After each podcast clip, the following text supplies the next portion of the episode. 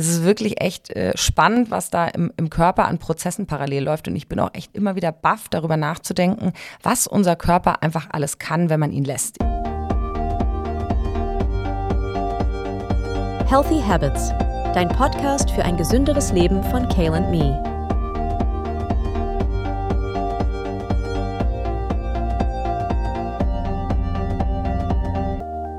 Willkommen zur heutigen und achten Folge unseres Healthy Habits Podcasts. Heute wird es um ein Thema gehen, was ich immer wieder total überraschend und unglaublich faszinierend finde. Denn unser Körper kann sage und schreibe bis zu 50 Tage ohne feste Nahrung überleben.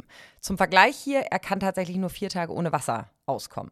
Bei einem normalen Fasten, worüber wir ja hier auch sprechen, sind wir aber natürlich weit entfernt von diesen 50 Tagen. Wir wollen auch nicht, dass irgendjemand äh, austestet, 50 Tage gar nichts zu sich zu nehmen. Man muss auch im Hinterkopf behalten, beim Fasten führt man ja zusätzlich auch von außen noch etwas Energie hinzu.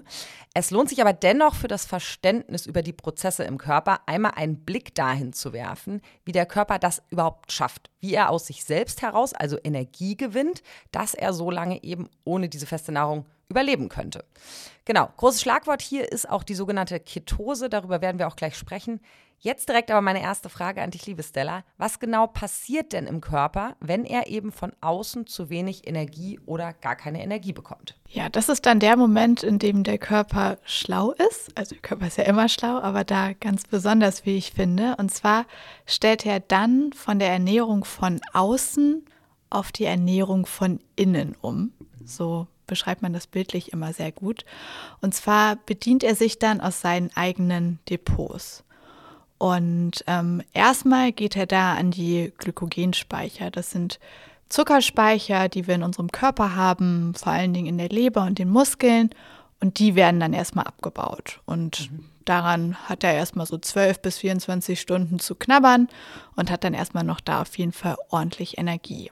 Aber sobald die zur Neige gehen, sucht er sich dann andere Energiereserven. Und ähm, der nächste Schritt, das sind dann die Proteinreserven, ähm, an die er geht. Und da ist dann erstmal natürlich bei allen Alarm, Alarm, das hört sich ja gar nicht gut an, äh, dass der Körper an Proteine rangeht, weil wir wollen natürlich Proteine in unserem Körper eigentlich erhalten. Ja, nichtsdestotrotz muss er da erstmal ran, weil wir haben äh, glukoseabhängige Gewebe in unserem Körper. Das heißt, wir haben bestimmte Gewebe, das ist unter anderem das Gehirn und das Nervensystem und die wollen unbedingt Zucker haben, um mit Energie versorgt zu werden. Und es gibt den schlauen Mechanismus, die Gluconeogenese im Körper. Und im Rahmen von der können aus Proteinen, und zwar aus den Aminosäuren, kann Glucose neu gebildet werden. Deswegen auch Gluconeogenese, also Glucose Neubildung. Und das heißt, dadurch können wir dann aus Protein Glucose herstellen und das unter anderem unserem Gehirn zur Verfügung stellen ähm, und das somit glücklich machen. Und das passiert aber erst, wenn alle Zuckerreserven aufgebraucht sind oder der Prozess läuft parallel? Nee, das geht erst dann los, wenn die Zuckerreserven aufgebraucht sind. Mhm. Weil erstmal in die Zuckerreserven zu gehen, ist ein deutlich einfacherer Weg und die Gluconeogenese ist deutlich schwieriger dann schon für den Körper. Hm. Und hier vielleicht auch nochmal ein kleiner äh, Ausflug am Rande. Ich glaube, wir haben auch schon mal darüber gesprochen, aber dieser Prozess, dieses Herangehens an Zuckerreserven, setzt ja auch Wasser frei. Richtig? Vielleicht kannst du da nochmal ganz kurz drauf eingehen, weil es ist immer wieder spannend, finde ich, da so äh, ein bisschen die Realität zu betrachten. Warum nimmt man eigentlich gerade in den ersten zwei, drei Tagen äh, ganz schnell zwei, drei Kilo ab? Ja, genau. Das Glykogen, also die Form, in der Zucker in unserem Körper gespeichert wird, ist immer ähm, zusammen mit Wasser eingelagert. Und wenn wir dann diese Zuckerreserven abbauen, also das Glykogen abbauen, ist das Wasser frei und wird dann einfach ausgeschwemmt. Und das ist dann der Grund, warum man gerade am Anfang des Fastens relativ viel abnimmt. Genau. Und da aber nochmal eben ähm, der Hinweis von uns, äh, ein Fasten ist ja wirklich keine kurzfristige Diät. Natürlich kann man langfristig seine Ernährung umstellen und so weiter, aber diese ersten zwei, drei Kilo, die ich ganz am Anfang abnehme, die hat man dann und baut man dann auch relativ schnell wieder eben auf in Form von Wasserreserven. Genau, aber kommen wir wieder zurück zum Prozess im Körper. Was passiert als nächstes, nachdem dann der Körper etwas auch an die Proteine rangeht? Genau, gleichzeitig, also tatsächlich schon, wenn ähm, diese Glykogenspeicher aufgebraucht sind, wird auch schon die Fettverbrennung aktiv. Mhm. Ähm, aber die Proteinverwertung ist einfach noch auf einem höheren Niveau.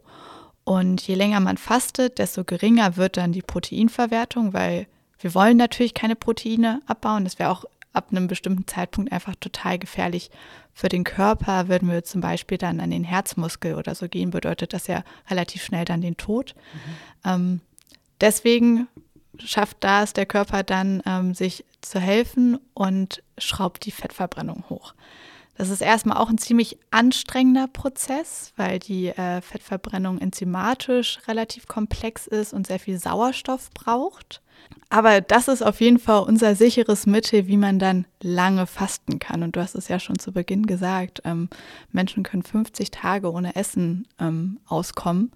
Und äh, das ist genau der Grund, weil wir schaffen, auf die Fettverbrennung umzustellen. Und das schafft sogar unser Gehirn.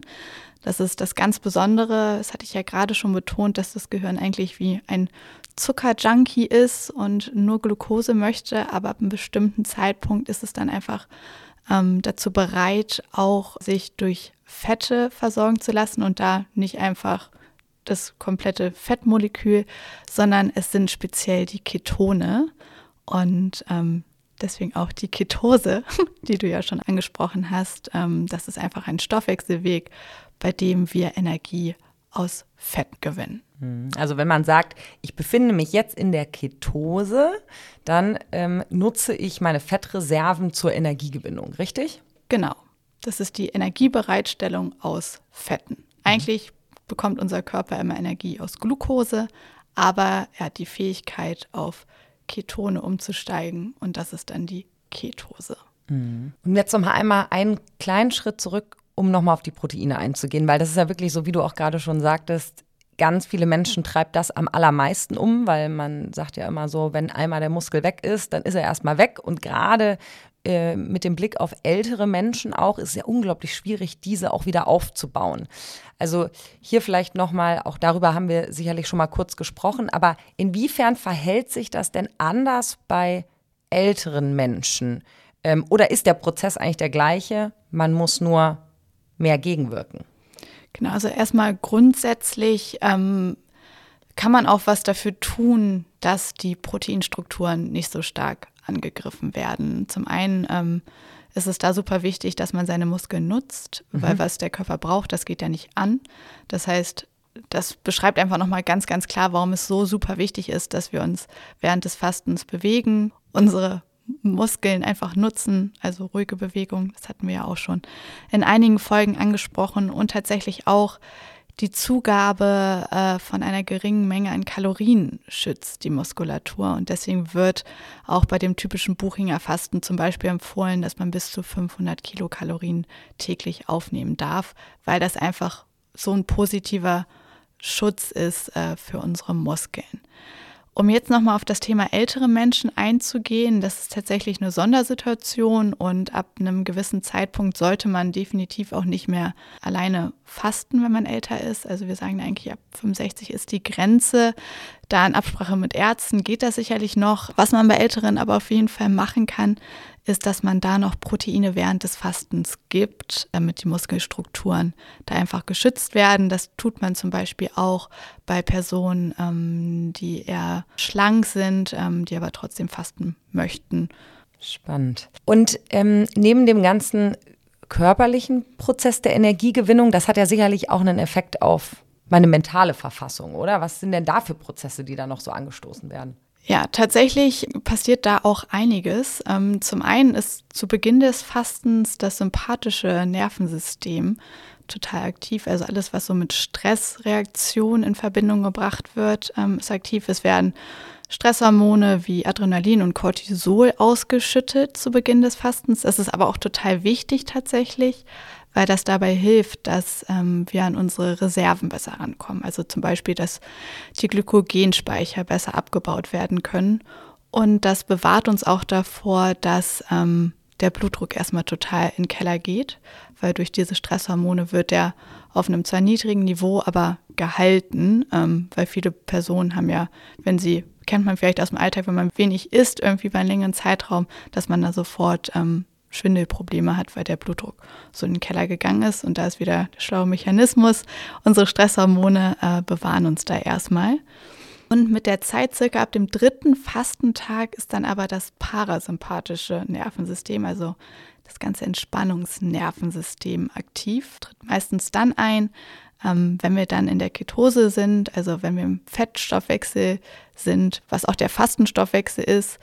Diese ganzen Umbaumechanismen haben stattgefunden. Man hat jetzt einen Weg gefunden, mit dem man ganz gut klarkommt. Der Körper weiß, sich zu versorgen und weiß, okay, ich kann mich jetzt entspannen, ich kriege das hin, ich habe hier Depots, ähm, an denen kann ich mich ernähren, mit denen kann ich mich ernähren und meinen Körper gut versorgen. Genau. Und ähm, im Rahmen dessen passiert auch noch was anderes Schönes. Und zwar wird vermehrt Serotonin ausgeschüttet, also unser Glückshormon. Und ähm, es verbleibt auch länger im Körper. Und das ist dann ähm, das so oft erwünschte Fastenhoch, was bei vielen Leuten auch eintritt. Das ist gerade so betont, es bleibt auch lange im Körper. Ist das normalerweise nicht der Fall? Es braucht länger, bis es abgebaut wird. Deswegen verbleibt es länger im Körper. Das ist beim Fasten äh, anders, als es sonst mhm. tatsächlich ist. Also sozusagen eine nachhaltige, gesunde Droge. ja, sozusagen. Und ähm, unser Lieblingsschlagwort ja auch immer wieder Thema Autophagie. Was hat denn die Autophagie mit dem ganzen Prozess zu tun? Wo setzt die ein? Ja, was hat die damit zu tun? Also die Autophagie ist auf ganz hohem Niveau aktiv, äh, wenn wir uns in dieser Phase ähm, des Proteinabbaus befinden, also circa nach 24 Stunden des Fastens, wenn die Glykogenreserven abgebaut sind.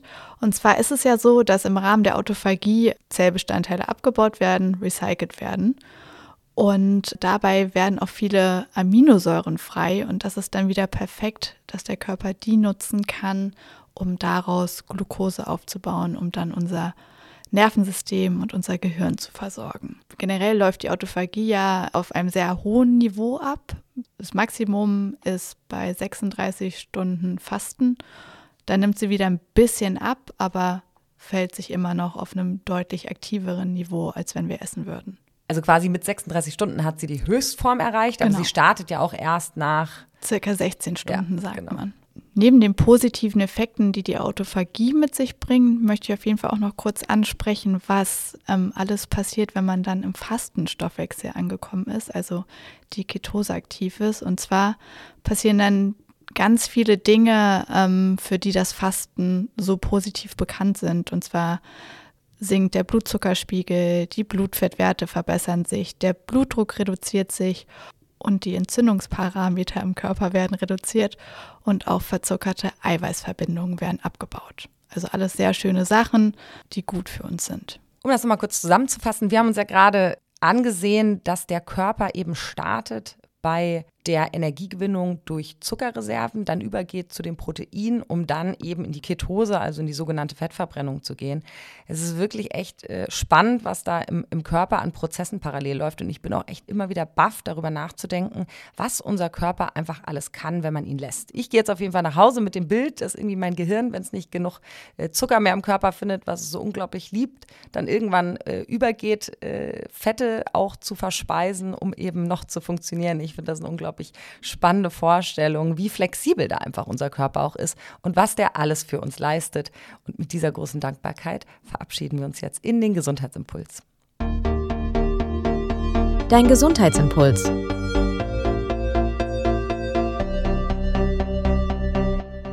Stress ist allgegenwärtig und kann sowohl physisch als auch mental belastend sein. Doch es gibt Wege, wie wir lernen können, mit Stress umzugehen und ihn zu bewältigen, um ein gesundes und ausgeglichenes Leben zu führen. Ein Schlüssel zum Stressmanagement liegt in der Selbstreflexion und der Erkennung der eigenen Stressoren. Indem wir lernen, die Anzeichen von Stress zu erkennen, können wir frühzeitig Maßnahmen ergreifen, um ihn zu reduzieren. Typische Stressauslöser sind beispielsweise beruflicher Druck, familiäre Konflikte oder hohe persönliche Ansprüche. Nachdem die Stressoren identifiziert wurden, ist der nächste Schritt, Strategien zu entwickeln, um sie zu bewältigen und gegebenenfalls auszuschalten. Das kann eine Neugestaltung des Alltags sein, aber auch effektives Zeitmanagement trägt dazu bei, Stress zu reduzieren, indem es hilft, Prioritäten sowie realistische Ziele zu setzen und Pausen einzuplanen, um sich zu erholen. Ein weiterer hilfreicher Punkt im Bereich Stressmanagement ist das Setzen von Grenzen. Es ist wichtig, Nein zu sagen und gesunde Grenzen zu setzen, um Überlastung zu vermeiden. Stresssituationen sind dennoch unvermeidbar. Deswegen ist es umso wichtiger, in diesen richtig zu handeln. In Stresssituationen können Entspannungstechniken wie tiefe Atmung, Meditation und Yoga helfen, Stress abzubauen und uns zu beruhigen. Dafür sollten wir uns regelmäßig im Alltag genug Zeit einplanen, damit wir unsere Batterien wieder aufladen können.